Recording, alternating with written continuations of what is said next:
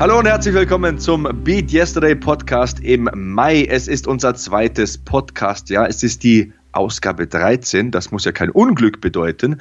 Heute haben wir Julia Rick zu Gast. Deutschlands ersten Wakeboard-Profi wird ein sehr interessantes Interview, kann ich euch jetzt schon ans Herz legen. Und ich sitze hier auf dem Captain's Chair, dem Stuhl des Commanders in der Beat Yesterday Zentrale. Aber jeder Commander hat natürlich einen guten Navigator. Und deswegen habe ich Kevin Chekhov Scheuren mit dabei. Danke, Sebastian Hackman, Hacke. Ja, dein Name muss natürlich auch erwähnt werden. Ähm, ich freue mich sehr, dich heute wieder mit äh, samt unserer Hörer durch diese Ausgabe navigieren zu können. Ähm, es ist ein Monat, der macht einfach Spaß. Das Wetter ist richtig gut. Jetzt gegen Ende des Monats gibt es ja wieder ein paar Gewitter hier, zumindest bei uns im Rheinland. Ich weiß nicht, wie es in München ist. Ähm, aber es macht Spaß, man kann sich aktiv draußen bewegen. Ich habe richtig Spaß am Sport und äh, ich habe auch richtig Bock auf diese Ausgabe heute. Mir geht's genauso. Was gibt's sonst so Neues bei dir? Was muss man wissen? Ach, was gibt's Neues? Also äh, erstmal Anfang Juni steht ein bisschen Urlaub machen an, Südfrankreich, ja, da freue ich mich sehr drauf. Ähm, auch da wird natürlich Sport getrieben, kommen wir auch nachher noch zu. Sport im Urlaub, das wird noch, äh, wird noch ganz interessant. Ähm, mein, mein Studium neigt sich dem Ende entgegen, ja, das kann ich, das kann ich so sagen. Also die Hausarbeiten, die werden jetzt allesamt mal ein bisschen, ein bisschen mit mehr Druck geschrieben, sag ich mal. Und ansonsten bin ich gesund, ich bin munter. Äh, wir haben uns ja vor ein paar Wochen auch endlich mal wieder gesehen. Das fand ich ganz schön. Und ich ähm, ja, bin guter Dinge, dass das ein richtig guter Sommer wird. Wie sieht es denn bei dir aus? Ja, ich äh, unterteile ja neuerdings, in den vergangenen Ausgaben habe ich das ja schon ein bisschen angefangen in Beat Yesterday Sport, in Beat Yesterday Beruf und Beat Yesterday Familie. Und äh, du weißt ja, beruflich habe ich meine Herausforderungen in diesem Jahr gefunden. Ich habe Wipeout, eine neue Game Show äh, kommentiert, moderiert hoffe, dass sich da nochmal was tut. Also eine abgehakte Challenge auf der Bucketlist muss ja nicht bedeuten, dass man dann zufrieden ist für dieses Jahr. Ähm, Familie, da komme ich gleich zu, aber Beat Yesterday Sport. Ich wollte eine neue sportliche Herausforderung finden und ähm, war da ein bisschen umtriebig im vergangenen Monat, in den vergangenen Wochen. Habe zum Beispiel ein Brazilian Jiu-Jitsu Probetraining gemacht im Pound for Pound Gym. Da ist Sergio Zimmermann, ein ehemaliger Weltmeister und Europameister im Brazilian Jiu-Jitsu, der Head Coach und das hat auch sehr viel Spaß gemacht. Aber das war nicht das Einzige, was ich so getrieben habe. Jeder kennt ja die Sophia Thiel, diese Fitnessgöttin auf mhm. YouTube und ich habe ihren Trainer, den Ercan Demir, mal per Mail kontaktiert und dann auch mal angerufen, weil ich ja allgemein fitter werden will. Also ich habe sehr viel ähm, wie soll ich sagen, Nachdruck, sehr viel Betonung in diesem Jahr 2018 bisher auf die berufliche Laufbahn gelegt und äh, das war auch sehr gut, war auch sehr erfolgreich. Aber sportlich habe ich es ein bisschen schleifen lassen. Klar, ich habe einigermaßen gut gegessen, ich habe dreimal in der Woche im Studio trainiert und meine Ausdauereinheit gemacht, aber irgend so, ja, so ein gewisses Etwas hat halt gefehlt und ja, dann habe ich eben mit diesem Erdschan Demir mal telefoniert und ähm, mir so überlegt, ja, mache ich das und gehe ich vielleicht doch zum Jiu-Jitsu? Und genau als ich da so drüber nachgegrübelt habe, ironischerweise, hat mich ein alter Kumpel, ein ehemaliger Arbeitskollege per Instagram kontaktiert. Und der war früher Bodybuilder, also so vor sieben, acht Jahren, als wir noch zusammen gearbeitet haben, da war der immer unfassbar aufgepumpt, hatte immer seine Tupperdosen dabei für seine ähm, Meals, sein äh, Meal Prepping quasi am Tag davor schon gemacht und die Mahlzeiten vorgekocht. Und ähm, dann habe ich so zu ihm gemeint, ich suche ja so nach einer neuen Herausforderung. Und dann hat er gemeint, er bereitet mittlerweile auch Leute vor. Also er ist Ernährungs- und Trainingsberater und er würde mir kostenlos mal einen Plan schreiben und dann ging das hin und her tagelang. Wir haben uns einen Plan aufgestellt. Er hat mir ein bisschen was zum Training auch ähm, gesagt und ich werde jetzt mal tatsächlich so eine Hackman Body Change machen, Body Challenge, wie man es auch nennen will.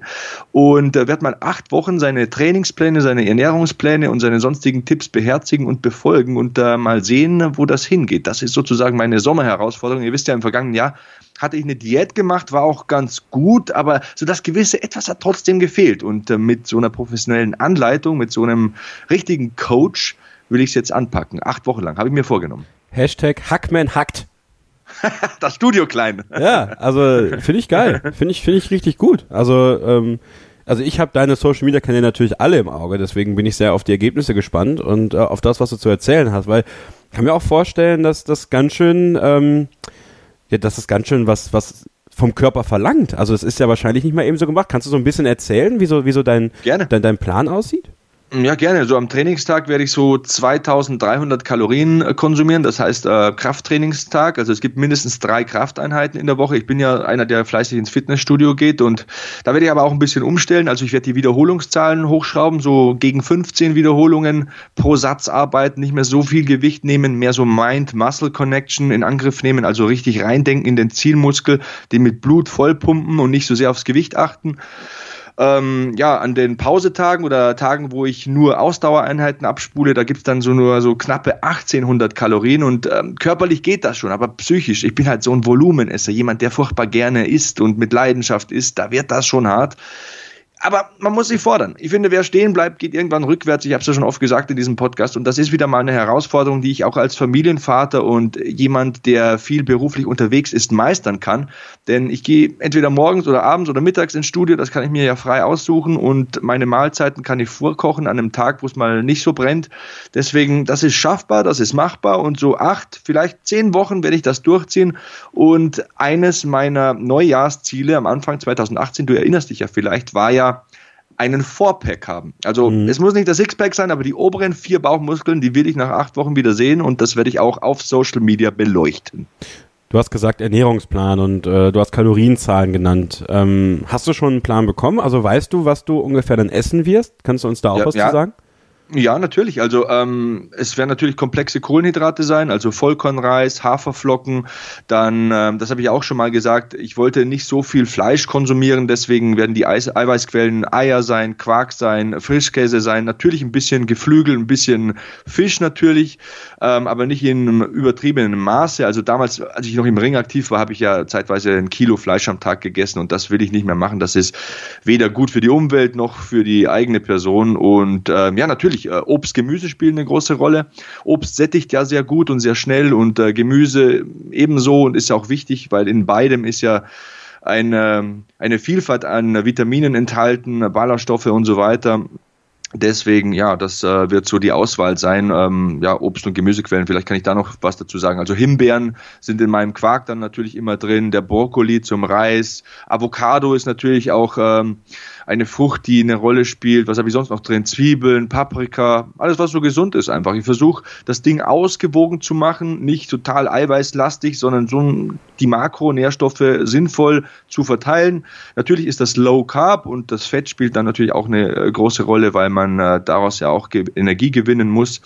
Aber ich habe den Plan ja nicht selbst gemacht, ich habe ihn zusammen gemacht, eben mit dem Michi, meinem Ernährungsberater. Vielleicht ähm, kann ich über den auch nochmal mhm. in den kommenden Ausgaben ein bisschen was erzählen. Da kann er mal hinkommen. Äh, wenn er ja, Lust gerne. Hat. Lad ihn noch mal ein. Mal, mal ein bisschen mit ihm drüber sprechen. Wie, weil ich glaube, ich glaube, dass ganz ehrlich, dass, dass, ähm, dass das für viele, glaube ich, noch ein ganz interessanter Faktor ist. Für mich auch. Also Ernährungsberatung, ähm, wie, wie, wie kann man das planen? Also nicht planen, im, im, im, also im weitesten Sinne schon planen, aber dass es halt äh, verträglich ist für einen und ich glaube, das, das wäre schon ganz interessant auch zu hören, wer macht das für dich? Und ich glaube, das, das, das würde den Hörern sicherlich auch gefallen. Also wenn, wenn ihr das wollt, dann schreibt uns gerne. Hashtag BeatYesterdayPod. Ja, ja, also es war so, wir haben ganz von außen nach innen begonnen. Ich habe mal gesagt, welche Nahrungsmittel ich mag und welche ich nicht mag. Und dann haben wir mal festgestellt, okay, was brauchen wir ungefähr an Kalorien, wie oft trainiere ich in der Woche, ähm, wie oft mache ich Ausdauer, wie oft gehe ich pumpen. Und da haben wir natürlich zwei verschiedene Pläne erstellt, einen Krafttag und einen Ausdauertag und ja, haben uns dann so vorgetastet. Also ich werde schon so fünfmal, sechsmal am Tag essen müssen und da ist natürlich auch wichtig, dass man an den Tagen, an denen man Zeit hat, ausreichend vorkocht, die Mahlzeiten vorbereitet. Ein bisschen Angst habe ich auch, denn äh, jetzt im Juni, Juli kommen dann zwei Hochzeiten, dann muss ich mit einem äh, Pack Wölfe, mit dem Pack meiner Kumpels auf einen Junggesellenabschied. Das wird auch ein bisschen brenzlig, aber gut, Vielleicht wird mal der eine oder andere Tag nicht so durchgeplant, aber ich versuche es wirklich total nach Plan zu machen. Acht Wochen muss das schon mal gehen. Ich will Ziele erreichen. Das ist ein Motivationspodcast und ich bin verdammt nochmal die Galionsfigur. Wenn ich nicht diszipliniert bin, dann äh, brauche ich auch nicht über Disziplin zu quatschen. Ähm nochmal ein ganz interessanter weiterer Faktor. Du, wir haben ja alle unsere Laster. Ja, also wir ja. haben alle das, was, was, was gar nicht gesund ist, was wir aber super mögen. Manches ist Schokolade. Bei dir weiß ich, das sind ähm, Softdrinks mit dem Zusatz Light oder Zero. Ja, mhm. von beiden. Wie, wie schwer wird dir das fallen, auf die zu verzichten? Musst du auf die verzichten oder kannst du die ich auch ruhig mal gönnen? Muss Gott sei Dank nicht auf sie verzichten. Also ich soll natürlich vorwiegend Wasser oder Tee konsumieren, aber ähm, die Leitgetränke, wenn mal der süße Zahn ein bisschen wackelt, mhm. dann äh, darf ich Leitgetränke trinken. Okay, okay, das ist, das ist interessant. Ähm, dann hast du gerade Zwiebeln angesprochen. Mhm. Ähm, kochst du die? Oder äh, tust du die roh in deine in deine in deine in deine die Mahlzeiten? Die brate ich tatsächlich mit dem Fleisch, ja, mit dem Fisch in der Pfanne an. Ja. Weil es gibt ja viele Leute, die vertragen es einfach nicht. Ja? Also die die haben dann super Probleme mit der Verdauung auch, wenn sie wenn sie Zwiebeln konsumieren. Ist auch beim Sport gar nicht mal so schön. Ja, das kennt ihr vielleicht. Also, ja, ja, das stimmt. Der eine oder andere Pups kommt dann beim Fußball schon mal raus, wenn man davor mal irgendwie einen Salat gegessen hat mit Zwiebeln. Deswegen auch meine Empfehlung wäre in dem Fall, wenn ihr äh, Sport und Zwiebeln äh, verbinden wollt, äh, am besten anbraten ja, es ist natürlich auch wichtig, ähm, nochmal, ähm, Nahrungsmittel auszuwählen, die man verträgt. Ja. Wenn du jetzt äh, laktoseintolerant bist, dann äh, nutzt das nichts, wenn du 500 Gramm Quark in deinem Plan stehen hast. Oder wenn du Fructoseintolerant bist, dann äh, nutzt es nichts, da Äpfel und Birnen äh, reinzuschreiben. Da muss man halt so operieren und so Alternativen finden, dass das für einen passt, dass das täglich umsetzbar ist. Also die Planung ist wirklich sehr, sehr wichtig. Und ich habe tatsächlich zwei Wochen jetzt an diesem Plan, an diesen Plänen, muss ich ja sagen, mit dem Michi gefeilt. Und ähm, auch das Training werde ich extrem umstellen. Ich bin dann so ein Typ, ich gehe in ein Studio und mich zieht sofort in Richtung Kniebeugenständer. Ich will schweres Kreuzheben machen, ich will ähm, schwere Kniebeugen machen.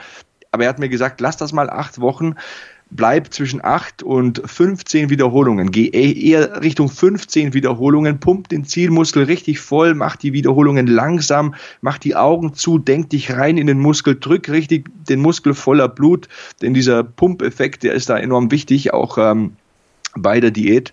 Und ich werde das alles so äh, verfolgen, wie er mir das gesagt hat. Ein paar ähm, Angaben, ein paar Vorgaben kommen noch per E-Mail und ähm, nächsten Monat möchte ich bei ihm auch mal vorbeischauen. Der wohnt in Straubing und ich ja in München. Das ist ja ja, kein Katzen, aber ein Tigersprung. Hm. Und äh, vielleicht machen wir da mal miteinander ein Foto, dann lernt ihr den mal auch auf Instagram kennen. Ähm, Thema Obst. Ne? Yep. Ähm, ist für mich ein ganz, ganz großes Thema zurzeit, weil ich liebe Obst. Also ähm, Gemüse tatsächlich, da tue ich mich manchmal ein bisschen schwierig. Da sind äh, einige Gemüse, die mir überhaupt nicht gefallen. Aber Obst, da, da kriege ich einfach nicht genug von. Ähm, welches Obst würdest du sagen, ist für den, für, für, für, für den Sport? Also welch, welches Obst bringt uns wirklich weiter? Weil es gibt ja auch Obst, da habe ich manchmal das Gefühl, dass das hilft gar nicht so sehr. Also, äh, was habe ich denn für ein Beispiel jetzt? Hm. Also ich würde sagen, wenn ich da reingrätschen darf, ja. ähm, Obst ist immer gut. Allgemein, ganz allgemein. Und wir sind jetzt kein, ähm, wir sind jetzt nicht Rocket Science, wir sind kein äh, Podcast von Ernährungswissenschaftlern. Nee, nee. Obst macht einfach sehr satt. Obst macht sehr schnell satt. Das ist mal wirklich ein gutes Argument für Obst. Und ich habe es vorhin gesagt, im Obst sind viele Ballaststoffe. Und da gibt es ja so viele Vorteile, wenn man dieses eine Argument mal nimmt das Herzinfarktrisiko sinkt. Ballaststoffe sind zum Beispiel positiv für den Blutzuckerspiegel, sind gut für Magen und Darm. Das, ist so, das sind so viele Vorteile. Wer Obst isst, nimmt auch automatisch Wasser zu sich, da das Obst viel Wasser enthält. Also ich würde jetzt spontan sagen, wenn man jetzt nicht Fructose intolerant ist, aber da können wir gleich noch drüber sprechen oder über die Nachteile von Obst, dann gibt es eigentlich gar nicht viel Negatives über Obst zu erzählen. Nee, das nicht, das nicht. Aber es gibt ja, es gibt ja vielleicht auch manche, also gibt es, gibt es Obstsorten, die du, die du vor dem Sport eher nicht empfehlen würdest? Also Melonen zum Beispiel. Also Melone hat ja wirklich sehr viele Ballaststoffe, ähm, macht auch sehr, also ich finde Melone, Wassermelone vor allem, äh, füllt mich. Also wenn ich das, wenn ich das, wenn ich da, und ich esse gerne und viel Wassermelone, aber wenn ich danach Sport mache, ich habe das glaube ich mal gemacht letztes Jahr, da habe ich äh, eine halbe Melone gegessen gefühlt und dann Fußball gespielt. Also Schön war das nicht. Ja, also. ja die, die, Menge macht eben das Gift. Ne? Also man darf sich dann auch nicht überessen. Das ist, glaube ich, das Entscheidende. Wobei mhm. ich bin jemand, ich sag mal, meine Frau ist so ein Rennwagen, die muss ganz genau aufpassen, was sie tankt und was sie isst, denn der wird von dem schlecht und da bekommt sie Ausschlag und ist eben oh, ist sehr, sehr, sehr, sehr ähm, diffiziles Konstrukt, meine Frau. Die verträgt nicht alles, aber ich bin so ein Allesfresser. Also ich kann jede Menge und äh, alles von allem essen, mir wird nie schlecht oder so. ich werde eher grantig, wenn ich zu wenig esse. ähm, aber Obst enthält natürlich Fructose. Das ist vielleicht auch ein Mythos, über den wir mal sprechen sollten. Ja, denn äh, meiner Meinung ist es eigentlich unmöglich, wenn man nicht fruktoseintolerant ist, äh, so viel Obst zu essen, dass die Menge an Fructose zu viel wird. Ich habe es, glaube ich, in äh, einem Podcast im vergangenen Jahr mal gesagt, wenn du eine Schüssel, eine Schüssel Reis oder Haferflocken oder Müsli nimmst, wenn du die Kalorienmenge von dieser, nehmen wir mal Haferflocken, von dieser Schüssel Haferflocken nimmst, da kannst du im Gegenzug vier oder fünf Äpfel essen. Aber wer kann denn vier oder fünf Äpfel essen? Ja, und, und dann wäre ja die Fructosedosis noch nie mal zu hoch. Also äh, das ist für mich fast ein Mythos. Wenn man nicht ausgewiesene Probleme mit Fructose hat. Hm. Ja, ich, ja, dazu kann ich nichts sagen, weil ähm, da habe ich einfach keine Erfahrungswerte. Also ich, ich kenne niemanden, der der Fructose intolerant ist und äh, ich selber bin das auch nicht. Ich hatte das wohl mal bei Erdbeeren eine Zeit lang. Wenn ich, Erdbeeren liebe ich ja auch, ne? Also so, so richtig schöne Erdbeeren, leckere Erdbeeren, am besten direkt vom Feld. Übrigens, wenn ihr Obst kaufen geht, Freunde, ja, äh, sucht mal einen Bioladen in der Nähe bei euch auf. Ja, oder geht äh, zu einem Marktstand oder sowas. Also mal so back to the roots und mal rausbekommen, wo kommt mein Obst her. Und äh, ich möchte jetzt nicht sagen, geht nicht zu den Discountern oder so, aber ähm, regionales Obst schmeckt manchmal ganz gut. Ja, also das war so, so als kleine Empfehlung von mir an dieser Stelle. Ja, da ähm, kann man auch den Bauern um die Ecke mal ein bisschen genau, unterstützen. Ne? Genau, das ist, das ist der Hintergrund. Ähm, bei Erdbeeren hatte ich das auch mal eine Zeit lang, dass ich dann, dann Ausschlag bekomme, wenn ich zu viel davon gegessen habe. Ähm, ja, das ist, das, ist, das ist ein guter Punkt, Kevin. Das ist ein sehr guter Punkt. Es verträgt nicht jeder jedes Obst, aber also ich vertrage es ja generell. Nur wenn ich zu viel davon esse, dann kriege ich halt eine Reaktion. Das Aha. hast du ja gerade auch gesagt, die Menge macht's. Aber da gibt's ja auch äh, säurearme Früchte. Die Banane fällt mir jetzt ein. Du hast gesagt, du hast Probleme mit Melonen, aber eigentlich ist die Melone auch wenig säurehaltig. Gut, du hast eine halbe gegessen, das ist natürlich äh, wieder nicht so gut. Aber, aber, auch nur eine Stunde vor dem Fußball. Also das war nicht so klug. Ich sag mal so. Das, ist, so das ist eben, das ist auch ein ganz wichtiger Punkt am Obst. Also ohne mir jetzt eine Tabelle gemacht zu haben oder so, aber das kommt mir gerade in den Sinn. Ähm, beim Obst ist es ja so, dass der Darm und der ganze Verdauungstrakt sehr, sehr lange braucht, um das Obst aufzuspalten und zu verdauen. Deswegen, das habe ich auch mal gesagt in einer der vergangenen Ausgaben. Da hattest du mir die Frage gestellt, wann soll man denn vorm Sport essen? Mhm. Ich würde sogar sagen, eineinhalb, zwei Stunden vorm Sport einfach das letzte Essen. Wenn es nicht dann irgendwie so ein Booster-Drink ist oder so ein kurzer Energieriegel, den kann man auch kurz vorher konsumieren, das ist schon klar. Aber Essen, Mahlzeiten essen, eine Schüssel Obst essen oder so, sollte man eineinhalb besser zwei Stunden vor dem Sport, damit der Körper ausreichend Zeit hat, das Ganze äh, durchzuschleusen, zu verdauen. Und äh, ja, wir wissen ja, bis zu 70 Prozent der Energie des Körpers geht täglich fürs Verdauen, für die ähm, ja, Mahlzeitenverarbeitung sozusagen, wenn wir wie eine Maschine denken wollen, drauf. Deswegen sollte man dem Körper da helfen, das abgeschlossen zu haben und dann frisch gestärkt zum Sport zu gehen. Wir müssen nochmal jemanden einladen in die Sendung, der nochmal so ein bisschen ein paar vielleicht Sportmythen oder Ernährungsmythen mit uns auf, äh, aufdröselt. Wenn ihr da Ideen habt, wer das sein könnte, sagt es uns. At Sebastian Hackel bei Twitter, at ks-011 bei Twitter, Hashtag BeatYesterdayPod. Also wenn ihr da Ideen habt, auch wenn wir hier mal einladen sollen, gerne her damit. Ähm, noch eine weitere Sache, Sebastian, die ich dich gerne fragen wollte. Ähm, ich habe jetzt im, im Laden ganz oft dieses ähm, so, so ein Gel gefunden. Ja, so, mhm. so, ein, so, ein, so ein Kohlenhydratgel, dieses, ja. was man sich dann so reindrückt in so einer, so einer Plastikpackung. Kannst du das empfehlen? Benutzt du das auch manchmal? Nee, ähm, das muss ich sagen, das ist äh, meiner Meinung nach geeignet, wenn du jetzt zwei, drei Stunden läufst und wirklich leistungsmäßig von mir auch radelst, ähm, dann kannst du das machen. Okay. Aber alles andere, ich sag immer, am besten ist Obst, sind Kohlenhydrate, wenn man sie kaut, wenn man sie natürlich konsumiert. Wenn man natürlich am Anschlag Sport macht, ein Triathlet ist zum Beispiel wie der Florian Wildgruber, dann brauchst du das Gel. Dann musst du schnell, ganz zielgerichtet Kohlenhydrate während des Wettkampfs zuführen können und dann macht das auch Sinn. Ansonsten ähm, Obst zum Beispiel sowieso immer kauen. Also ich bin auch kein großer Freund von Smoothies und auch schon gar nicht von Säften. Säften, äh, Säfte sind Gut, da sind auch Vitamine drin, aber da ist natürlich auch viel konzentrierter Fruchtzucker drin. Meistens ist noch extern Zucker zugegeben, damit das Ganze auch schmeckt. Am liebsten kauen, da macht man nichts verkehrt. Gut, dann haben wir das erstmal abgeschlossen. Vielleicht noch ähm, eine weitere Sache, die, die wir erwähnen sollten auch hier, beatyesterday.org. Es gibt eine neue Webseite, um einfach mal das Ernährungsthema auch hinter uns zu lassen. Und ich muss ganz ehrlich sagen, es gefällt mir sehr, sehr gut. Es ist sehr übersichtlich, es ist besser als vorher. Nur eine Sache, liebe Freunde, ja, also äh, ihr, die ihr diese Webseite macht, ja, ich kenne euch natürlich und ihr wisst auch, wen ich meine. Es geht nicht, es geht nicht, dass von allen Beat Yesterday Formaten, ne, wir haben ja hier Beat Yesterday XL, Chris Gürnt und Ralf Gunesch. Chris Gürnt, der war ja auch schon mal Gast bei uns hier im Beat Yesterday Podcast, dann Beat Yesterday bei den Rocket Beans TV und uns, äh, dem Beat Yesterday Podcast. Wir sind die einzigen, die nicht mit ihren Gesichtern auf dieser Webseite sind. Das muss geändert werden, Freunde. Sind wir zu hässlich? Ich weiß es nicht. Also ich denke immer, ich dachte immer, bis, bis ich das gesehen habe, dachte ich, wir sind schöne Menschen. Aber ja, mei. offensichtlich nicht. Also, liebe Freunde, ändert das oder es gibt Ärger. Ich habe den Finger erhoben. Auf jeden Fall gefällt mir das komplett ja. neue Design. Also die Seite ist wirklich noch besser, noch übersichtlicher, noch dynamischer.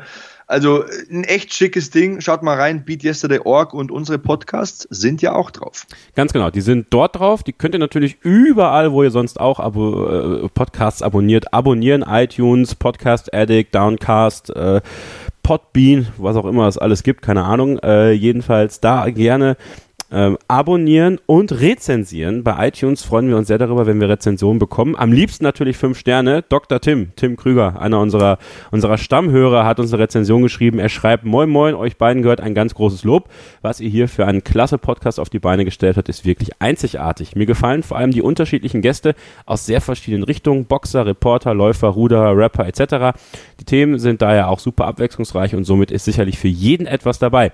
Ich selber höre euch von der ersten Ausgabe an und würde und mir wurde nie langweilig. Gerade in den kalten, nassen und vor allem dunklen Monaten im Winter wart ihr mir ein ständiger Begleiter auf meinen Laufrunden. Ein Podcast ohne Werbung, ehrlicher Meinung und super sympathischer Gäste sowie Präsentatoren.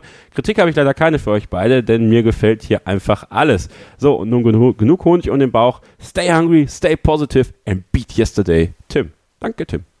Boom, der Roaster Dynamite. Danke, Tim. Also ein Hörer, der uns sehr am Herzen liegt, den ich in diesem Jahr auch schon getroffen habe persönlich und den ich auch gerne mal einladen möchte. Ich äh, sage das jede Woche oder jeden Monat zu dir. Und ähm, ja, wir können eben nur immer einen Gast pro Ausgabe einladen und äh, dieses Mal ist es eben Julia Rick, eine hochdekorierte Sportlerin, ähm, Wakeboard-Profi, erster deutscher Wakeboard-Profi, Pioniersarbeit hat sie geleistet für diesen Sport und ist natürlich super interessant für uns, aber wir haben jeden Monat einen neuen Gast. Genau. Aber heute Julia Rick, Wakeboarderin. Also ihr könnt euch auf ein sehr interessantes Gespräch freuen, würde ich sagen. Ähm, ich finde das immer faszinierend, wenn du, wenn du merkst, Sebastian, und ähm, ich bin 27, du nicht. Ähm, bin 37. Ähm, in, in den jungen Jahren, ähm, gerade junge Sportler, wie weitsichtig die sind, wie, wie geerdet die sind, wie, wie sie reden, wie sie sich verkaufen, das ist sehr faszinierend und ähm, wir werden jetzt gleich Julia Rick hören. Das ist ebenfalls eine Sportlerin, die genau in diese Kerbe schlägt, finde ich. Auf jeden Fall. Und ohne weitere Umschweife, hier ist das Ding. Unser Beat Yesterday Report Interview mit Julia Rick.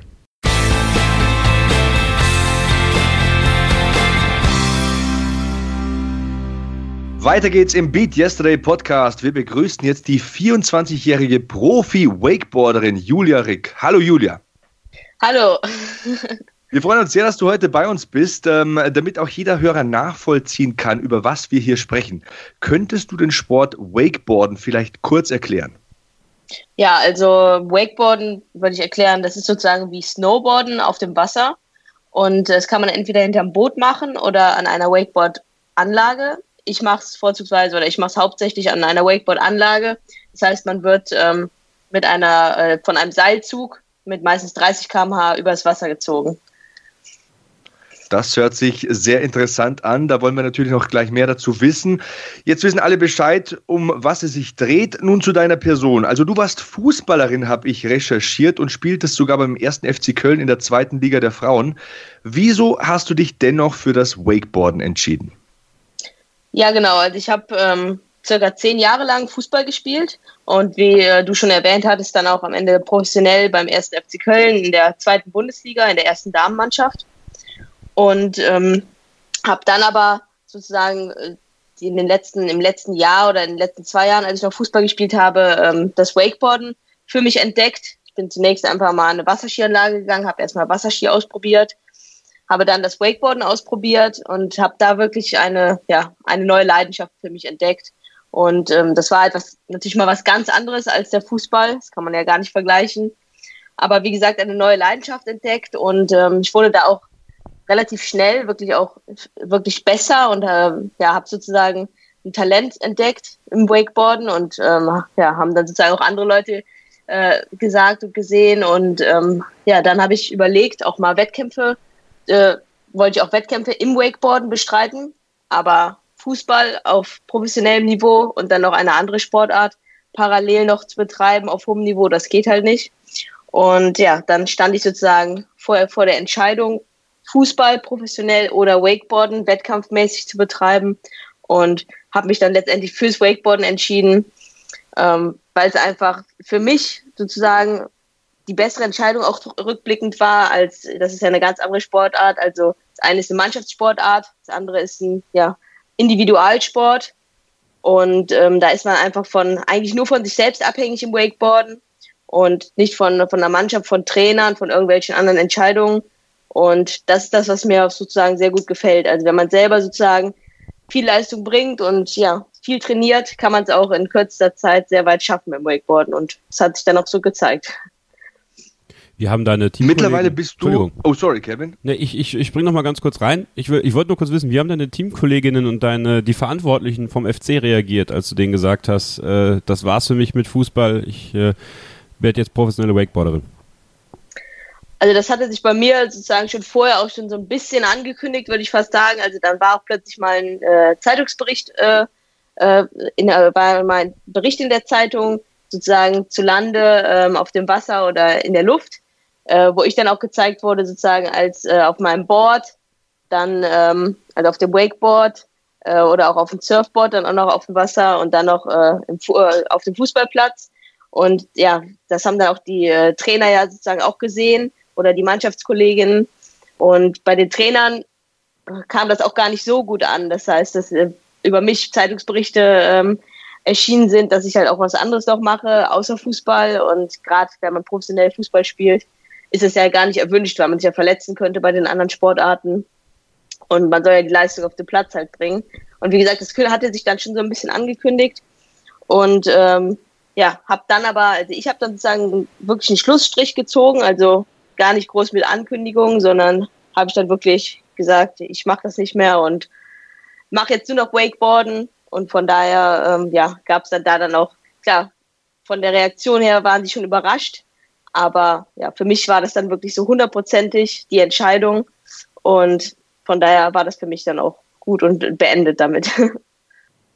Du bist meines Wissens Deutschlands erster Wakeboard-Profi überhaupt und äh, trittst sogar gegen Männer an. Wie lange hat es denn gedauert, bis du auf diesem Niveau performen konntest?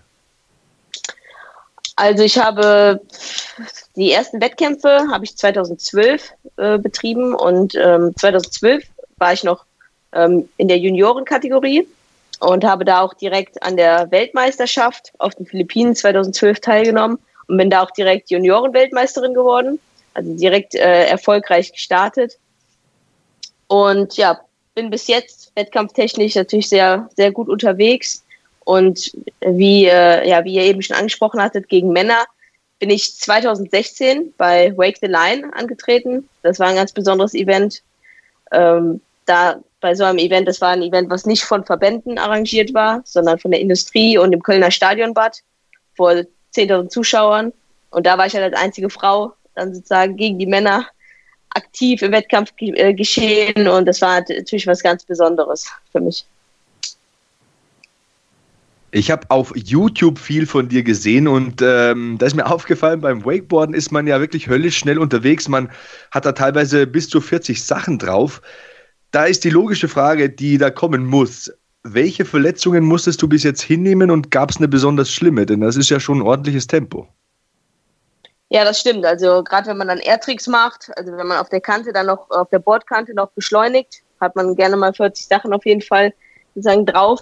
Und ähm, ja, die Einschläge im Wasser können dann sehr, sehr hart sein.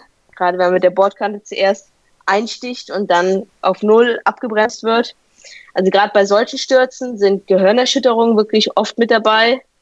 Besonders wenn man neue Airtricks trainiert, sticht man gerne mal ein, und ja, hat dann öfters mal Gehirnerschütterung. Und ansonsten von schlimmen Verletzungen her hatte ich halt schon mal beispielsweise eine Bänderdehnung im Knie. Sowas äh, dauert, ist auch immer sehr, sehr langwierig und äh, hat man auch lange Probleme. Oder ich habe mir auch schon mal die Mittelhand gebrochen, ähm, wo ich einfach nur sozusagen in der Handel mit einem Finger hängen geblieben bin und dann ja hat die Hand sozusagen nachgegeben oder Trommelfell gerissen. Sowas hatte ich auch schon mal. Aber das waren jetzt sozusagen die schlimmsten Sachen. Du bist Sport. Ja, das ist ja, ist ja einiges. also eine taffe Frau anscheinend. Also man sagt ja immer, Wakeboarden ist ein klarer Fun-Sport. Das hört sich schon nach Arbeit an. Kann man denn davon leben oder hast du auch noch einen normalen Job? Also ähm, klar, also für mich, ich, be ich betreibe das professionell und von daher ist es schon sozusagen Arbeit. Also ich trainiere wirklich tagtäglich ähm, für den Sport und ich kann momentan davon leben, aber insgesamt würde, würde ich jetzt mal sagen, der Großteil der Wakeboarder kann, kann das nicht. Also bei mir ist es so, ähm, dass ich, ja, ich bin sehr dankbar darüber, über die Unterstützung der Bundeswehr. Ich bin auch in der Sportfördergruppe der Bundeswehr und das ist sozusagen mein Arbeitgeber, äh, die Bundeswehr und von der werde ich unterstützt um, äh, und präsentiere Deutschland auf meinen Wettkämpfen weltweit und ähm, habe dann natürlich noch meine anderen Sponsoren, worüber ich sehr, sehr glücklich bin und sehr dankbar bin. Ohne die würde das auf jeden Fall so nicht funktionieren, da sehr, sehr hohe Reisekosten äh, über das ganze Jahr immer zusammenkommen. Kosten fürs Training, Kosten für Events und Wettkämpfe. Und zusätzlich ähm, studiere ich aber auch noch. Also ich mache momentan auch noch meinen Master an der Sporthochschule in Köln, meinen Master in Sportmanagement und habe auch schon ähm, meinen Bachelor vorher ähm, an der Uni Köln BWL abgeschlossen aber mache momentan Wakeboarden professionell. Was ist das eigentlich olympisch? Ist, das, ist Wakeboarden eine olympische Disziplin? Leider nicht. Also es war ähm, schon öfters jetzt mal sozusagen knapp davor oder war auf jeden Fall wieder in der, immer wieder in der Diskussion, ob es olympisch werden könnte oder ob es olympisch wird. Und wurde dann aber immer wieder abgelehnt und kam dann doch nicht rein. Und von daher ist es leider momentan noch nicht olympisch. Ich denke mal, das wird, wird in Zukunft schon noch werden, aber es wird wahrscheinlich noch etwas dauern. Snowboarden ist ja olympisch. Und da sieht man ja, meiner, das ist, äh, also meiner Meinung nach tut es so einem Sport immer gut. Das meine ich, ja. Äh, genau. Also was, was denkst du, persönliche Meinung, wie sehr würde das dem Sport helfen? Also Stichwort Bekanntheitsgrad. Ja, genau. Also gerade vom Bekanntheitsgrad her würde es dem Sport sehr, sehr helfen. Da Wakeboarden ähm, momentan ja leider in Medien in Deutschland nicht, nicht groß bekannt ist und auch sehr selten immer nur im Fernsehen so gut wie nie zu sehen ist beispielsweise. Und das wäre natürlich dann sehr gut für den Sport und für die Sportler, da es dann natürlich auch viel attraktiver direkt für Sponsoren werden würde. Und so könnten es dann noch mehr Sportler auch professionell wirklich betreiben, Wakeboarden. Wie kam es zustande, dass du ähm, diese Partnerschaft oder diese, diese Unterstützung der Bundeswehr ähm, ja, in Empfang nehmen kannst? Also was hat dich dazu bewogen, Sportsoldatin zu werden? Also ich bin jetzt seit 2015 Sportsoldatin und das ist einfach eine sehr, sehr gute Möglichkeit für Sportler, besonders für Sportler im nicht-olympischen Bereich, ähm, gefördert zu werden und den Sport professionell ausüben zu können, also wirklich professionell trainieren zu können und ähm, ja auch für, für das Training weit zu verreisen, an allen wichtigen Wettkämpfen teilzunehmen. Ähm, ja, wie gesagt, diese Unterstützung ist einfach sehr, sehr gut. Und ähm, ich bin da einfach sozusagen mal darauf aufmerksam geworden, dass es die, diese Möglichkeiten gibt im Rahmen des Verbandes. Also ich bin ja auch im deutschen ähm, Wakeboard A-Nationalkader und dadurch hatte ich dann die Möglichkeiten und bin dann sozusagen darauf gekommen und ja, bin seit 2015 dabei und das ist sehr, sehr gut. Wir haben jetzt äh, das wunderbare Wetter draußen, Anfang Mai. Ähm, äh, endlich kommt der Sommer, aber das ist jetzt die beste Zeit für dich hier in Deutschland zu Wakeboarden, zu trainieren. Wie machst du es denn im Winter? Genau, also jetzt wird langsam, kommt die Temperatur, also das Wasser hat jetzt äh, knapp 15 Grad erreicht, was für mich aber immer noch sehr, sehr kalt ist da ich. Ähm, Für mich auch. ja, also, langer Anzug ist da auf jeden Fall immer noch Pflicht und wenn man da ins Wasser fällt, ist es immer noch sehr kalt, besonders an den Händen und Füßen durch den Fahrtwind. Aber ähm, also für mich ist es halt jetzt doppelt kalt, weil ich vor, vor ein paar Tagen erst aus der Dominikanischen Republik wiedergekommen bin, aus Ach, Punta Cana. ähm, da war ich halt auch zum Training, im Trainingslager. Und vorher war ich noch in den USA, in Florida, ähm, Orlando Fotoshooting von einem meiner oder von meinem Bordsponsor Ronix. wo ähm, geshootet wurde, also Fotos, äh, Fotos gemacht wurden und gefilmt wurde für die 2019er Produkte bereits, wo auch mein neues äh, Pro-Model dabei war, äh, was ich dann schon sozusagen fahren konnte und Fotos gemacht habe mit und und und. Und davor war ich äh, in Asien, in Thailand, wo ich den Großteil meines Winters verbracht habe und äh, trainiert habe. Also größtenteils bin ich im Winter meistens in Asien, besonders in Thailand. Und ähm, auf Phuket sind eigentlich momentan für mich sozusagen die besten Trainingsbedingungen.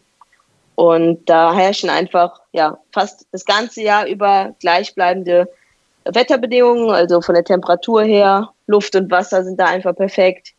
Es ist auch äh, ja, von den Lebensunterhaltungskosten, sage ich mal, nicht zu teuer, wenn man da einen längeren Aufenthalt plant. Und einfach, ja, Kultur, Land und Leute gefällt mir auch. Wir sind ja ständig ja. Ähm, auf der Suche nach interessanten Gästen hier im Beat Yesterday Podcast. Und ähm, dich habe ich bei Instagram entdeckt, muss ich ehrlich gestehen. Und da habe ich die ersten paar Fotos gesehen und habe mir gedacht, boah, die ist ja mal richtig drahtig, richtig austrainiert. Welches Assistenztraining absolviert man als professionelle Wakeboarderin? Ja, also ich äh, absolviere schon äh, sehr, sehr viel Training auch neben dem Wasser, also nicht nur auf dem Wasser. Ähm, ich habe hier zu Hause auch ein eigenes, einen kleinen Fitnessraum, wo ich wirklich für mal den so eingerichtet habe für funktionelles Training. Da steht alles drin, was ich brauche. Also ich mache zum einen ganz normales Krafttraining, äh, vorzugsweise mit freien, freien Gewichten immer und auch natürlich viel Stabilisationstraining. Mit, äh, halt kurz, wenn ich kurz einhaken darf, bei den freien Gewichten machst du Kniebeugen wahrscheinlich, oder? Weil du ja viel in der Hocke genau. stehst. Genau. Was kommt, also was kommt sonst noch so dazu? Also Kniebeugen, ähm, sowas wie Kreuzheben, äh, Rudern mit der, also eigentlich alle klassischen Übungen mit der Langhantel. Und äh, wie, also wie du schon angesprochen hattest, gerade Kniebeugen in allen möglichen Variationen sind da sehr, sehr wichtig, da, ähm, ja, da man beim Wakeboarden auch immer sehr, sehr hohe Sprünge ja macht, besonders hohe Sprünge über Rampen, also sogenannte Kicker. Und die Landungen, die gehen schon sehr, sehr stark auf die Knie. Und von daher ist es auf jeden Fall wichtig, dass die Muskulatur im Oberschenkel gut ausgeprägt ist, dass man kein, sich keine starke Knieverletzung äh, zu schnell zuziehen kann. Und ähm, ja, wie gesagt, Rumpf muss natürlich auch immer gestärkt sein fürs Wakeboarden, also Bauch- und Rückenmuskulatur, damit man keine Rückenprobleme bekommt oder in der Luft diese ganzen akrobatischen ähm, Tricks sozusagen, die verlangen halt auch eine sehr gute Rumpfmuskulatur. Und ja, wie gesagt, Training eigentlich, eigentlich ist, äh, muss der ganze Körper fürs Wakeboarden fit sein und trainiert werden. Und äh, zusätzlich zum Krafttraining mache ich aber auch noch Ausdauertraining. Da äh, gerade für Wettkämpfe oder lange Trainingseinheiten ist eine gute Ausdauer auch immer wichtig. Und ja. Wie ernährst du dich? Hast du einen Plan? Also ich äh, versuche mich einfach allgemein gesund zu ernähren. Also ich habe jetzt keinen speziellen Trainingsplan, aber ähm, ja, ich achte einfach sozusagen darauf, dass äh, ja alle Nährstoffe gedeckt sind, ich genug Proteine sozusagen zu mir nehme und ja, äh, gesund esse, also möglichst fettfrei, ja, fettfreies Fleisch größtenteils, fettarmes Fleisch und ähm, ja, viel Gemüse, viel Obst, gesunde, gesunde Ernährung. Kann deiner Meinung nach ähm, jeder Wakeboarden? Ist das ein Sport für jedermann? Also grundsätzlich würde ich sagen, es ist ein Sport für jedermann. Wenn man auch sieht, wie viele Wakeboard-Anlagen, es gibt jetzt schon an die 100 Wakeboard-Anlagen in Deutschland alleine. Wakeboard und Wasserskianlagen. Und Wakeboarden ist schon ein Sport für jedermann, also dieses reine Fahren, Rundenfahren. Man sieht an den Anlagen auch immer, dass es wirklich, man kann es schon, eigentlich beginnen kann man es schon ab, würde ich empfehlen, äh, ab dem man schwimmen kann, ab dem Alter, der man schwimmen kann. Und ähm, Ende eigentlich offen. Also zum Beispiel mein Vater, der ähm, wird jetzt dieses Jahr 59 und er wakeboardet auch und hat wow. vor, richtig cool. Genau. Und äh, der macht sogar auch kleine Sprünge über Kicker oder Drehungen schon auf, der, auf den Rampen. Von daher, also. Ah, da, da, ist, da wo du sagst, da muss ich auch noch, noch, mal einhaken bei diesen Sprüngen. Es ist ja so, bei, bei Videogames oder beim Wrestling hat man ja einen Finishing Move. Was ist denn der Finishing Move von Julia Rick? Was ist denn dein Special Trick? Also, wenn man jetzt Up, Up, Down drückt auf den Controller, was kommt dann? also, äh, würde ich sagen, ja, besonderes, also meine größte Stärke sind auf jeden Fall meine Air-Tricks. Und äh, das sind halt Tricks aus dem flachen Wasser, wo man sich dann mit Hilfe des Seilzugs hinauskatapultiert und in der Luft verschiedene Drehungen oder Salti mit Handlübergabe dann noch vollführt. Und ähm, da bin ich halt sozusagen die einzige Frau, die halt so einige Tricks kann, die ich dann nur als einzige Frau auf der Welt kann. Ähm, ja, na, um Namen zu nennen, beispielsweise Mob 5, Rayleigh 5, Front Mob 5, also das hört sich alles jetzt sehr exotisch wahrscheinlich an. Aber das sind so meine Special Tricks. Sehr, sehr cool. Die einzige Frau auf der Welt. Hast du da Angst, dass mal vielleicht eine zweite im Nacken sitzen könnte? Äh, ja, also es kommt, man sieht ja schon sozusagen so Jüngere, die dann auch sozusagen nachkommen oder wo man sagt, okay, die hat jetzt Talent, die könnte auch irgendwann mal die und die Tricks stehen. Aber würde ich jetzt nicht sagen, dass ich Angst habe, sondern es ist ja gut, sage ich mal, für den Sport, dass da auch, ähm, es müssten ja junge Talente nachkommen, damit der Sport äh, ja auch weiterhin lebt. Wobei leider in Richtung Airtricks ist momentan, ähm, ja, viele trauen sich da nicht so, die wirklich harten Tricks, weil gerade bei den Tricks kann man halt wirklich sehr, sehr hart auch einschlagen. Und da sieht man gerade bei den Mädels, dass da in die Richtung dann weniger trainiert wird, weil da wahrscheinlich dann relativ viel Angst und Respekt auch immer noch dabei ist. Und von daher wird da das, ja, kommt da momentan nicht so viel nach, leider. Was sind deine Ziele, Julia? Was willst du mit deinem Sport erreichen? Du ganz persönlich. Also weiterhin jetzt für mich persönlich natürlich, ähm, ich bin ja noch aktiv im Wettkampfgeschehen dabei, dass ich weiterhin meine Titel verteidige, weiterhin so erfolgreich noch bleibe.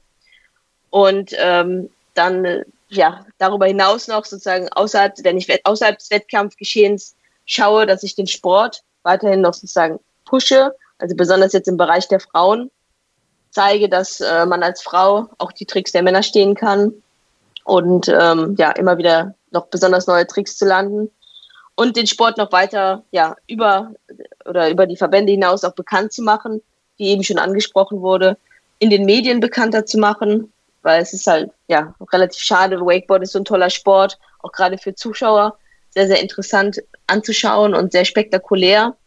Und von daher möchte ich den Sport noch bekannter machen, dass er mehr in den Medien gezeigt wird. Und eventuell auch später mal noch nach meinem aktiven Wettkampf geschehen, dem Sport noch was zurückgeben, in hinsichtlich als Trainerin aufzutreten. Und ja, wenn, besonders wenn er eventuell in Zukunft noch olympisch werden würde, Wer weiß, was die Zukunft da noch bringt, wie gesagt, als Trainerin aufzutreten. Und also ich habe momentan noch schon, ich habe schon Trainerlizenz C und äh, möchte auch noch meine A-Trainerlizenz machen. Die kann ich im Rahmen der Bundeswehr machen. Und das wäre auf jeden Fall schon mal eine gute Grundlage dafür. Wann findet dein nächster Wettkampf statt? Da reise ich schon kommenden Dienstag an. Ich reise nach Jordanien zum World Cup.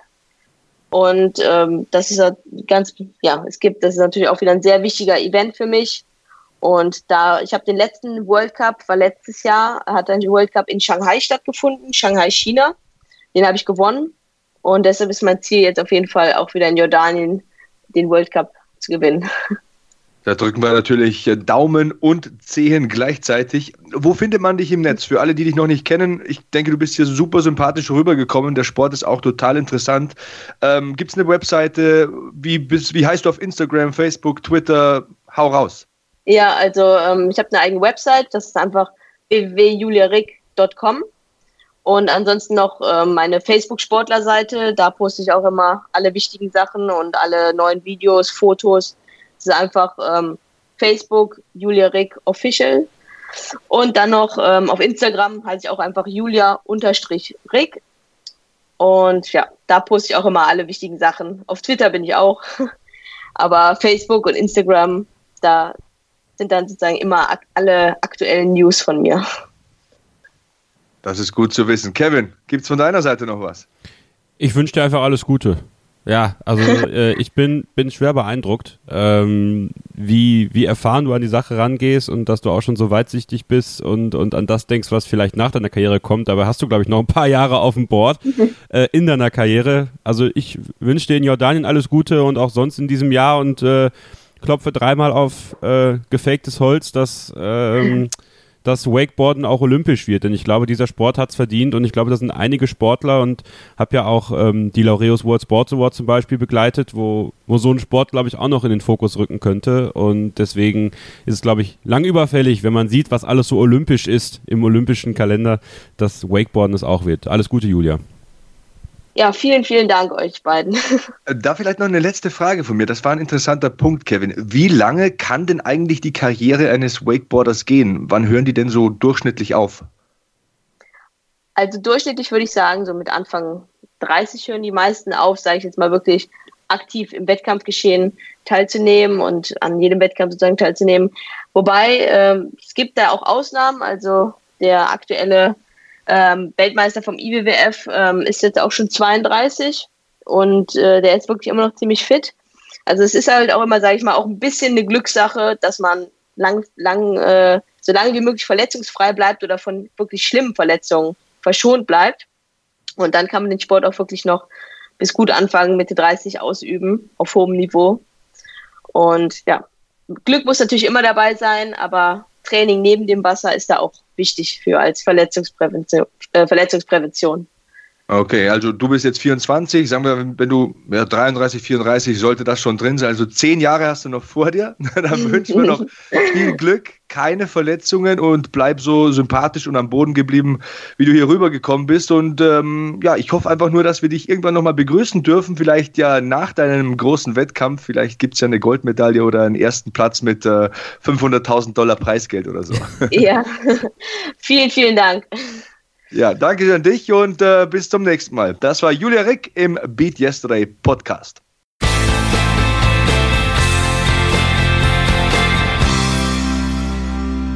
Herzlich willkommen zurück im Beat Yesterday Podcast. Danke an Julia Rick und alles Gute für deine Wettkämpfe nochmal auch an dieser Stelle. Und ähm, ja, sie hat's gesagt, einige Verletzungen beim Sport ähm, gab es da ähm, und auch bei dir, Sebastian. Und du hast da, du hast da eine Frage bekommen, die sowohl deinen Beruf, aber auch deine Verletzungshistorie äh, beleuchtet. Das stimmt, eine Direktnachricht auf Instagram. Ähm, apropos Instagram, also Julia Rick ist ein Follow wert, also beachtlich, was die da so macht an Tricks. Ihre Stories schaue ich immer gerne. Aber zurück zu diesem äh, Punkt, den du da aufgegriffen hast. Ja, einer hat mir da geschrieben, ohne dass ich ihn da erwähnen möchte. Vielleicht war es auch eine Frau. Also es ist ein sehr neutraler Nickname, aber sei es drum. Erzähl doch nochmal deine Verletzungsgeschichte, wird da geschrieben. Und wie bist du überhaupt zum Fernsehen gekommen? Also, ich versuche mich kurz zu fassen ich wollte immer Wrestler werden. Dieses äh, Sports Entertainment Business, das hat mich total fasziniert. Und dann habe ich 2008 von der ersten Wrestling-Schule in Bayern gehört und habe mich natürlich gleich angemeldet. So, dann habe ich 2009 mein erstes Match bestritten und mir auch im selben Jahr gleich noch glücklicherweise das Kreuzband links gerissen. Also 2010 folgte dann die Reha und eine lange Krankschreibung. Also meine Tätigkeit als Vollzugsbeamter in dieser Sicherungseinheit, habe ich auch schon mal erzählt, konnte ich damals nicht ausüben, denn da war ich ja auch angewiesen auf meine körperliche Fitness. Und passenderweise dazu hat mein Freund George dauernd angerufen zu dieser Zeit. Also der hat damals Football kommentiert für Eurosport. Den Sportsender kennt sicher jeder. Er hat immer gesagt, die suchen einen Wrestling-Kommentator. Geh da mal hin, geh da mal hin, geh da mal hin. Und hat immer wieder angerufen. Und ich habe mir gedacht, der spinnt ja. Ne? Also ich habe noch nie was mit Medien gemacht. Ich habe noch nie fürs Fernsehen gearbeitet. Was soll das? Ähm, ich will Wrestler werden. Aber weil ich ja nicht wresteln konnte, bin ich dann doch mal vorstellig geworden und habe äh, Bilder von meinen Matches mitgenommen, habe mein äh, Zeugnis als staatlich geprüfter Fremdsprachenkorrespondent unter den Arm geklemmt und ja, dann blickte der Programmchef, der Ingolf Karzburg damals, ähm, schönen Gruß an, bei dieser Gelegenheit, ähm, so hoch aus seinem Schreibtisch ähm, und sagte, ja, kommentieren Sie in drei Stunden mal eine Live-Sendung, dann schauen wir uns das mal an. Da hatte ich natürlich äh, etwas den kalten Schweiß auf der Stirn und war sehr nervös. Ähm, die Tricks und Kniffe der Fernsehunterhaltung, die waren mir noch ziemlich fremd, aber es hat ganz gut geklappt. Und vor allem 2011, also ein Jahr später, als dann mein zweiter Kreuzbandriss kam, denn den Wrestling-Traum hatte ich ja noch immer nicht begraben, der Kreuzbandriss war dieses Mal übrigens noch schlimmer, ähm, da wurde mir schon langsam bewusst, dass dieses Fernsehdings echt meins sein könnte. Ähm, ich hatte bei diesem zweiten Kreuzbandriss einen schweren Meniskusabriss äh, mit dazu, war wirklich eine depressive Zeit für mich. Aber ich habe meine Lehren draus gezogen und habe trotzdem 2012 und 2013 noch professionell gerestelt. Aber die Aufträge fürs Fernsehen wurden immer mehr, ich wurde immer besser, habe festgestellt, ich bin ganz guter Kommentator und habe dann äh, 2014 meinen Beamtenjob gekündigt, habe äh, meine aktive Wrestling-Karriere beendet und mich voll aufs Kommentieren verlegt. Und ihr wisst ja, mittlerweile habe ich auch viele Anfragen aus dem Bereich Kampfsport. Ich habe jetzt die letzte Staffel Wipeout kommentiert, arbeite als Synchronsprecher, als Dolmetscher. Aber genug über mich. Warum erzähle ich das? Erstens mal werde ich es furchtbar oft gefragt, wie auch hier in dieser Instagram-Direktnachricht. Und 280 Zeichen auf Twitter oder so reichen halt manchmal nicht. Und es ist einfach eine gute Beat Yesterday Story, finde ich. Und ein Beweis dafür, dass negative Dinge meistens auch eine positive Seite haben. Dass man Möglichkeiten nutzen muss. Dass manchmal Türen zufallen, aber neue aufgehen. Wie bei mir. Also dass man aktiv nicht mehr wrestlen kann, aber man kann es ja kommentieren. Dass man Herausforderungen annehmen muss und sie meistern kann, wenn man wirklich an sich glaubt. Und ihr könnt das auch noch eine Frage, die mir gestellt wurde. Ich glaube, es war eine Twitter-Direktnachricht oder war sogar ein Tweet. Wie wird man denn Fernsehkommentator? Das finde ich interessant, auf, Sebastian. Da würde ich auch gerne was jeden, zu hören. Auf jeden Fall nicht auf Facebook oder Snapchat. Das ist meine Antwort. nicht auf Twitter, Vero oder Instagram. Nicht vor dem Fernseher. Wenn man etwas will, dann muss man sich das holen ich hatte keine Beziehungen, ich, ich, hatte keinen Vater beim Fernsehen oder so, aber ich bin hingegangen, ich habe meinen Arsch hochbekommen und habe mich mal persönlich vorgestellt. Ne? Klar muss man ordentlich sprechen können, wenn man zum Fernsehen will. Klar sollte man beim Fernsehen einigermaßen ordentlich aussehen. Klar sollte man selbstständig arbeiten können, aber ich bin ganz stark überzeugt davon. Was ich kann, das kann jeder. Talent gibt es nur bedingt. Harte Arbeit ist Trumpf. Glaube an die eigenen Fähigkeiten ist Trumpf. Selbstvertrauen ist Trumpf. Und wenn ein harter Arbeiter ein bisschen Talent mitbringt, gehört ihm die Welt. Bin ich überzeugt von. Dann können alle Talentierten, die nicht hart arbeiten, einpacken. Und das ist keine erfundene Geschichte, das ist meine Geschichte. Die ist wahr, die ist real. Und eure da draußen, ihr seid angesprochen, ihr seid gefragt. Die kann sogar noch besser sein. Ja, was soll man da noch äh, jetzt ergänzen? Also das war, jetzt bin ich selber angesprochen, wieder mehr zu machen. Ja, Sebastian Hackel. Na, so ist das. Ja. Übrigens, äh, ganz, ganz schöne Geschichte. Ähm, 2012 habe ich ja Sebastian zum ersten Mal kennengelernt. Damals äh, war ich für das Bonner Uniradio in Frankfurt bei einer WWE-Pressekonferenz und Sebastian war Übersetzer damals für die beiden Wrestler The Big Show und Alicia Fox. Und Sebastian Hackel hatte damals noch keinen Bart. Das war schön. Das waren Zeiten, aber ganz glatt, ganz glatt. Und jetzt hat er Ecken und Kanten. Das ist es. Ja, die Seiten habe ich momentan wegrasiert, aber ich glaube, ich lasse sie wieder nachwachsen. Also Vollbart hat schon seine Vorteile. Aber es ist echt, äh, also es war äh, sehr interessant. Also damals, ähm, ich glaube, damals hättest du auch noch nicht gedacht, dass ja, dass, dass das, was dich ereilt hat, sage ich mal, im Positiven, ähm, da so eintritt und da kann man nur, kann man nur den Hut vorziehen äh, Kompliment dafür. Und du hast ja auch ein, ein sehr erfülltes Berufs- und natürlich Familienleben. Da wolltest du auch noch gerne was zu erzählen. Ja, komme ich gleich noch dazu, aber ich ähm, muss auch ganz ehrlich gestehen, meine Frau sagt manchmal, mit dir ist es schon manchmal anstrengend, weil ich bin halt auch so ein Mensch, wenn meine Entwicklung verfolgt hat in den vergangenen Jahren oder wer mich kennt, der weiß, ich bin so ein bisschen rastlos. Ja, das bin, stimmt. Der, der, nie steht, der immer spekuliert und immer nachdenkt. Ich liege abends im Bett und denke mir, was könnte man verbessern? was ist eine Herausforderung, was möchtest du gerne machen? Auf der anderen Seite finde ich das auch furchtbar wichtig. Ich habe es ja vorhin gesagt, wer stehen bleibt, der fängt irgendwann an, ganz langsam rückwärts zu gehen und das will ich auf keinen Fall machen. Aber du hast ähm, von der Familie gesprochen, ja. Ähm, die Große, die hat ihren dritten Geburtstag jetzt gefeiert und äh, schafft schon einen drei? Spagat. Ich bin ja begeistert. Die ist schon drei? Drei Jahre, ja. Sensationell. Die Kleine bekommt jetzt Zähne, ist aber trotzdem eigentlich ganz gut drauf. Gut, das ist schön. Beiden verstehen sich auch gut? Ja, würde ich schon sagen. Würde ich schon sagen. Ach ja. Na, deine Große ist schon, das ist ein Sonnenschein. Also die müsstet ihr mal kennenlernen. äh, wenn, immer wenn ich zu Besuch bin, dann sind wir ein Herz und eine Seele. Und ja, wer weiß, wer weiß, vielleicht in ein paar Jahren, wenn sie, also sie könnte theoretisch eigentlich schon beim Podcast dabei sein. Also eloquent genug wäre sie. Das wäre, Sebastian, ah, das wäre schön. Das wäre, das, das hätte was, das hätte was. Nee, aber äh, das halten wir vielleicht für den nächsten Besuch äh, einfach mal für uns. Ähm, Ach schön, das freut mich, dass es da alles, dass da alles gut ist. Und äh, ja, Zähne, Zähnewachstum äh, ist natürlich für, für kleine Kinder nie die schönste Sache, aber äh, mit solchen Eltern, da kommen sie da durch. Ja, der Mensch ist auch eine blöde Erfindung, ne? Zähne, das ist was Ekelhaftes. Also, wann hat man schon mal positive Erinnerungen an Zähne? Ich habe jetzt auch keine. So, ganz spontan, muss ich sagen. Ja, im Beruf läuft es auch ganz gut bei mir, muss ich sagen. Also vielleicht darf ich bald sogar wieder eine Bombe platzen lassen. Es sind wieder ein paar spannende Projekte auf meinem Schreibtisch. Du hast ja vorhin gesagt, wir haben äh, viele Live-Shows gemacht in der Vergangenheit. Da habe ich dich ja auch getroffen in Oberhausen. Ja. War schön, dich wiederzusehen, Kevin. Fand ich auch. War auch schön, dich wiederzusehen. Ich glaube, die Leute, die den Abend vor mir verbracht haben, hatten nicht so viel Freude an mir. Ich hatte, ich hatte sehr viel äh, Bock auf diese Show und meine Stimme hat noch eine Woche später nicht ganz das gehalten, was sie halten sollte, äh, was natürlich dann für meine anderen Podcasts eine ganz interessante Sache war. Also ich war, so heiter war ich noch nie nach einer Show. Ähm, hat mir Spaß gemacht. Also mir macht es Spaß und ähm, ich weiß, dass es den einen oder anderen um mich herum nicht so erfreut und äh, wurde ja auch in, in, einem, in einem Forum darüber geschrieben, äh, wie schlimm das doch war, dass ich so laut war. Und, na, äh, na, na, na, na, also die Leute heutzutage. Äh, also die gehen wahrscheinlich auch ins Fußballstadion und wollen, dass da Opernatmosphäre ist, oder wie? Na, das ist halt genau das Argument gewesen, aber es ist auch irgendwie kein Argument für die. Also von daher, man kann es nie allen recht machen, aber ähm, ja, mir hat Spaß gemacht, ich habe mich gefreut, dich wiederzusehen und äh, ich glaube, dass, äh, dass ich der Show nicht abträglich war mit meiner, mit meiner, mit meiner Stimme und so ist das halt. Ne? Man kann es nie allen recht machen, deswegen äh, macht euer Ding. Das ist auch so meine, meine Empfehlung des Tages. Macht einfach euer Ding. Und ähm, ja, zieht die Leute einfach mit. Ein paar gab es dann doch, die sich auch davon haben anstecken lassen. Und ähm, ich, ich bin immer wieder gerne da und freue mich dann auch immer, wenn ich dich sehe. Und äh, beim nächsten Mal sehen wir uns dann aber nicht in einer Arena, sondern da sehen wir uns dann in einem Biergarten im Sommer. Und dann äh, lassen wir es uns mal ein bisschen gut gehen. Mit alkoholfreiem Weizenbier natürlich. Äh, und dann gerne, gerne. Sport. Und dann Sport.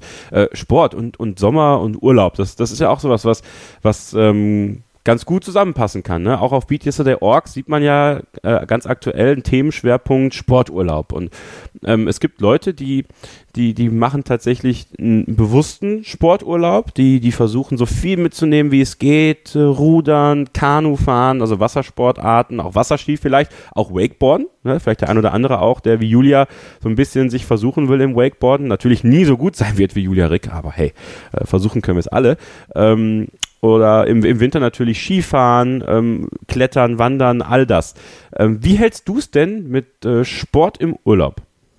Also wenn es geht und dieses Jahr geht es, dann ähm, wähle ich, beziehungsweise wählen wir, ich habe ja nur wenig Mitspracherecht, äh, das Urlaubsziel so, dass äh, ein Fitnessstudio in der Nähe ist. Also wir sind in äh, Grado in Italien in ein paar Wochen im Juli, haben dann einen Bungalow mit den Kindern und ähm, ja, ich habe da auf diesem Gelände ein Fitnessstudio zur Verfügung und freue mich auch drüber, denn es fällt ja noch in meine Diätphase.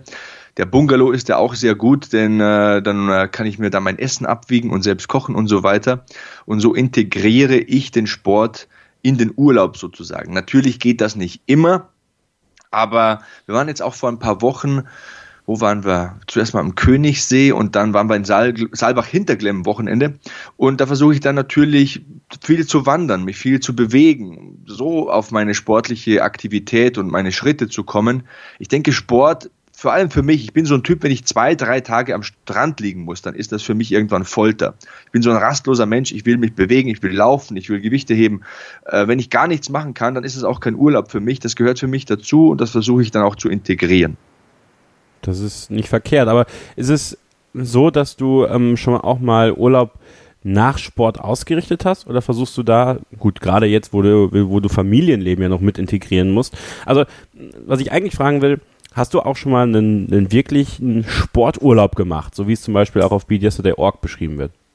Ähm, ja, äh, tatsächlich. Damals, ah, cool. das ist jetzt ja, so 15 Jahre her, da war ich ja Fußballer in der Bezirksliga und wir sind da immer einmal im Jahr ins Trainingslager geflogen. Und das war natürlich, das war ein Fünf-Sterne-Hotel, da konnte man natürlich auch schön entspannen, aber wir haben dreimal am Tag trainiert und das war auch eine tolle Art, uh, Urlaub zu machen, muss ich tatsächlich sagen. Uh, mit Kindern ist das natürlich ein ganz, andere, ein ganz anderer Lebensabschnitt. Aber das hat mir sehr gut gefallen. Es war 2003, 2004, 2002, 2003 und 2004 haben wir das einmal im Jahr gemacht.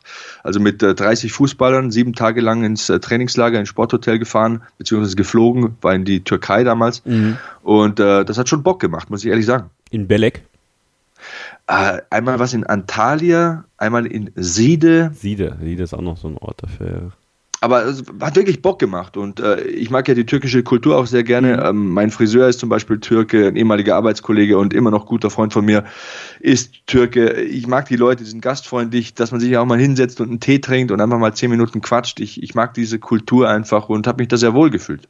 Ja, kann ich verstehen. Kann ich absolut verstehen. Und ähm, ja, Frage an euch natürlich auch da draußen. Wie haltet ihr es denn mit Urlaub im Sport? Also wir wollen, wir wollen wissen, macht ihr Urlaub im Sport oder ist Urlaub für euch wirklich, dass ihr sagt, ne, ich mache All-Inclusive, ich lieg nur am Pool und lass mir die Cocktails kommen. Äh, und natürlich auch die, die guten, die guten Essenssachen, gerade wenn der Türkei All-Inclusive Urlaub macht, ne? Da kriegt man ja wirklich auch das ganze Bouquet an, an Essen und Trinken, was man will. Ähm, schreibt uns das gerne mit dem Hashtag BeatSterdayPort. Ähm, lasst es uns wissen. Äh, wir wollen das auch wissen und ähm, können das dann vielleicht dann in unserer nächsten Ausgabe auch so ein bisschen integrieren. Also, weil ich fahre ja Anfang Juni in Urlaub und du fährst im Juli im Urlaub und dann kann man ja vielleicht auch euren Input nutzen, äh, um unseren Urlaub vielleicht auch ein bisschen mitzugestalten. Ähm, ein weiterer Punkt, den ich ganz gerne noch ansprechen wollte, ist äh, tatsächlich die Fußball-WM. Ja? Steht ja auch an, ist ja auch, oh ja. Äh, ist ja auch äh, ein ganz, ganz äh, wichtiger Moment jetzt auch für ganz Fußball Deutschland, denn jetzt sind sie alle wieder Fußballfans, ja? ähm, auch, auch alle, die es sonst nicht sind. Ähm, ich bin ja so, ich bin ja, ich bin ja, ich bin ja großer Fan von Bayer Leverkusen. Ja, das wisst ihr. Und ähm, ich bin eher Vereinsfan als äh, Nationalmannschaftsfan. Und ähm, mich persönlich, und ich weiß nicht, vielleicht geht es dem einen oder anderen von euch auch so, die das so sehen wie ich, ähm, mich persönlich nervt sowas wie die WM eigentlich. Ja, weil dann sind sie auf einmal alle Experten, alle Fußballfans und alle wissen es sowieso und sonst auch. Und aber sonst sagen sie immer, wenn du über Fußball sprechen willst, oh nee, müssen wir schon über Fußball sprechen schon wieder. Ähm, aber trotzdem, Spaß an der Freude muss sein. Ähm, auch wenn man das immer mit einem kleinen wie sagt man, Grain of Salt im Englischen sehen muss, mit einem, mit einem Schuss Salz im, im Süßen.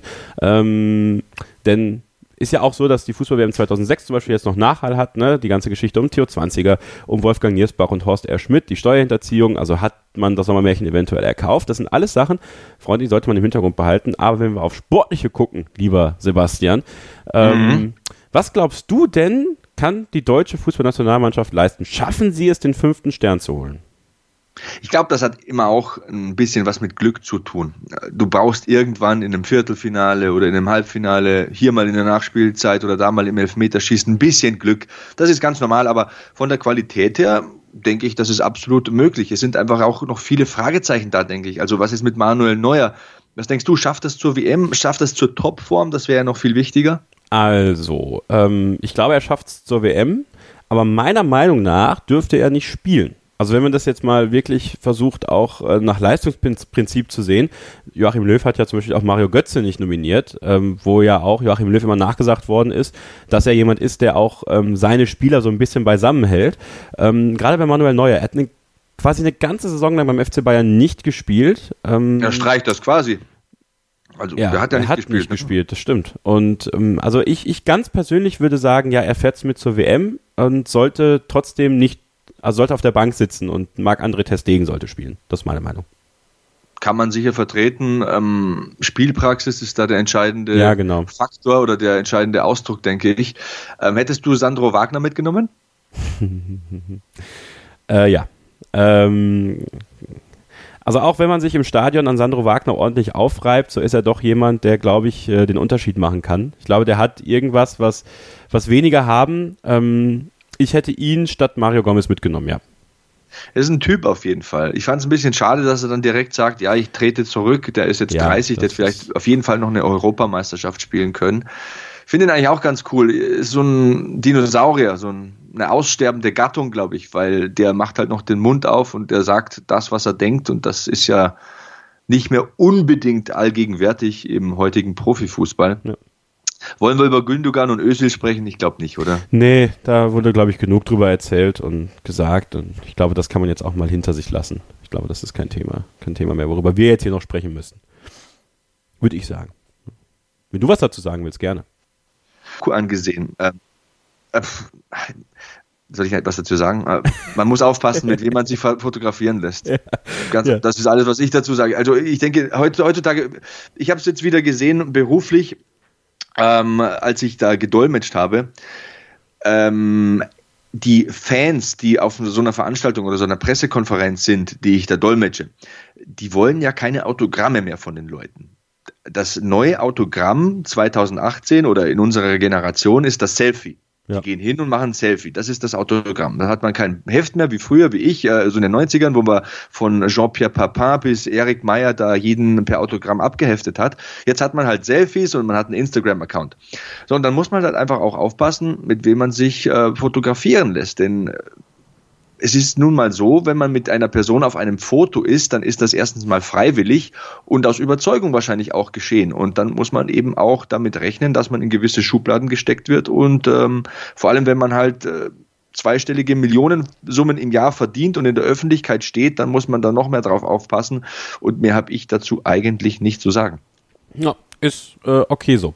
Ich habe noch einen Buchtipp. Ich, hab, ich hau noch einen Buchtipp raus, weil viele im Urlaub lesen ja ganz gerne mal, wo wir jetzt gerade im, im Fußball, Fußballthema sind, Football Leagues. Ähm, Raphael Buschmann und äh, Michael Wulzinger haben dieses Buch geschrieben. Im Spiegelverlag ist das erschienen. Es geht ähm, prinzipiell um äh, die Machenschaften von Spielerberatern, von äh, Firmen rund um diese Fußballer, die Millionenbeträge verdienen, wie Verträge ausgeklüngelt werden, wie viel Geld da ähm, hin und her geschickt wird, ähm, was auch zum Beispiel Adidas für, für einen Einfluss auf den Profifußball hat ein sehr, sehr interessantes Buch. Sehr kurzweilig. Es ist jetzt äh, just letzte Woche äh, wir nehmen das am 24. Mai auf. Letzte Woche ist ähm, die Aktualisierung erschienen davon. Also es geht zum Beispiel auch um, um die Verträge von Messi und Ronaldo. Also nur mal so als, als zwei Beispiele und wie äh, versucht wird, so viel Geld wie möglich am Fiskus vorbeizuschummeln.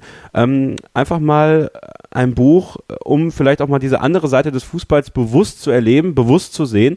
Ähm, mir hat das super gefallen, ist wahrscheinlich eins, ich habe das auch bei, bei Twitter gepostet, wahrscheinlich das beste Sachbuch, was ich jemals gelesen habe. In seiner ganzen Art und Weise. Klar, ich bin im Thema auch sehr drin und deswegen hat es mich sehr gepackt. Aber wenn ihr eine, eine gute Lektüre für den Urlaub sucht, die auch euch so ein bisschen vielleicht ins Nachdenken bringt, ja, was, was das Fußballgeschäft angeht. Und Sebastian, ähm, wir haben ja auch schon einige Male ähm, sowohl privat als auch, als auch hier in der Sendung oder in, in unserem vorherigen Podcast mal darüber gesprochen, ähm, dass das Fußballgeschäft eines der Sachen ist, die dich zum Beispiel auch so ein bisschen vom Fußball weggeführt haben, die nicht mehr so ganz ähm, auch deinem Gusto entsprechen, weswegen äh, dein Fan-Dasein sich ein bisschen verändert hat. Und Football Leagues ist ein Buch, ähm, das aufweckt, das auf jeden Fall äh, für jeden, der, der Interesse an dieser Materie hat, auch, auch mal dahinter zu schauen, was Vereine so machen und wie gemauschelt und ge, gem, gem, gemurmelt wird, wie, wie, wie Millionenbeträge von links nach rechts geschoben werden. Es ist ein tolles Buch, sehr empfehlenswert, gar nicht mal so teuer. Football Leagues, mein Buchtipp des Monats. Ja, und äh, das er nochmal erwähnt. Äh, toll, dass du das erwähnst, Kevin. Ich habe es vor kurzem auch angezeigt bekommen ähm, in meinem Browser. Ähm, wir machen ja, das ist keine Werbung, ne? Nein, also, nein, nein, nein. Ähm, das ist wir, wir, wir werden nicht gesponsert. Nein. Bei uns soll es auch so bleiben, dass wir weiterhin werbefrei sind. Aber ich möchte auch äh, was erwähnen. Und zwar habe ich mir eine Basketball-Doku angeschaut auf Netflix. Ich habe mir jetzt ein Probe-Abo gemacht. Also ich habe noch nichts bezahlt bisher. Und die Basketball-Doku hieß The Carter-Effekt. Da geht es um äh, Vince gucken. Carter. Ja, das muss ich mal gucken. Und äh, ich muss tatsächlich sagen, das war ja damals, äh, so Anfang der 2000er, mein absoluter Lieblingsbasketballspieler und das ist wirklich eine sehr, sehr coole Doku. Also ich schaue nicht nur Punisher und Luke Cage, ne? also ihr wisst ja, ich bin ja großer Marvel-Fan, aber The Carter-Effekt, das ist mein Monatstipp hier im Mai an Sportdokus. Ähm, das ist eine ganz, ganz feine Doku, auch sehr bewegend am Ende und ich habe ich bin ja so ein Typ, weißt du, ich bin ja so ein emotionaler Typ und da waren die Szenen dabei von seinem ersten Slam Dunk Wettbewerb. Ich sag dir, wenn ich jetzt dran denke, du solltest mich sehen, ich habe Gänsehaut, Klettverschluss bis zu den Ohrläppchen rauf. Das war so geil, als damals bei diesem Slam Dunk Wettbewerb Vince Carter und Tracy McGrady mitgemacht haben und einfach alles weggestopft haben. Das war sowas von geil. Ich glaube, wir müssen mal einen Basketballer einladen, Kevin. Wir brauchen mal einen Basketballer hier. Oh, Sebastian. Gut, dass du das sagst. Gut, dass du. Vielleicht habe ich da schon jemand im Hinterkopf. Stay okay. tuned, Freunde. Stay tuned. Stay tuned, da sagt man noch so, oder? Stay tuned, ja, nicht, nicht geplant, äh, aber ähm, hey, her damit, Kevin, go for it. Ja, wir werden es hören hier im Beat Yesterday Podcast. Und jetzt machen wir Feierabend, glaube ich. Ja, einen kleinen Instagram-Tipp habe ich noch. Ich habe da einen gefunden, so einen Ultra-Runner, der heißt David Goggins. Der hat immer ganz äh, gute Botschaften, sehr, sehr motivierend. Ein ehemaliger Navy SEAL, der so Ultraläufe macht, also 100 Meilen und so weiter. Da kann man viel über Durchhaltevermögen lernen. Der hat auch den Weltrekord für Klimmzüge aufgestellt. Und da hat er mal ein Foto gepostet mit wirklich offenen Händen. Da war wirklich nur noch Fleisch zu sehen. Oh. Also okay, ist nicht jedermanns Sache. Nee. Aber was ich damit sagen will, wenn man mal einen Tag hat, wo man nicht aus dem Bett kommt oder nicht in die Pushen kommt oder nicht ins Studio will oder auf die Laufstrecke oder aufs Rad, dann äh, David Goggins heißt der Mann. Der tritt euch in den Hintern, das kann ich aber sagen dann äh, mit diesen Worten bedanke ich mich ganz, ganz herzlich bei dir, Sebastian, für, für diese tolle Sendung heute. Hast du noch, hast du noch ein, ein, ein wichtiges Statement an, an die Hörer da draußen? Ähm, ja, habe ich. Das möchte ich allgemein mal loswerden. Vielen lieben Dank für diese ganzen positiven Botschaften, die hm. Direktnachrichten, die Tweets, die Instagram-Postings.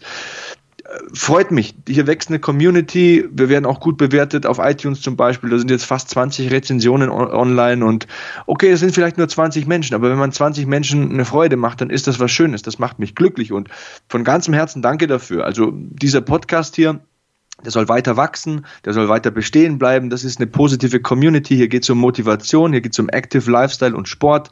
Hier geht es darum, sich eine Stunde oder eineinhalb Mal gut unterhalten zu lassen und ein bisschen motivieren zu lassen.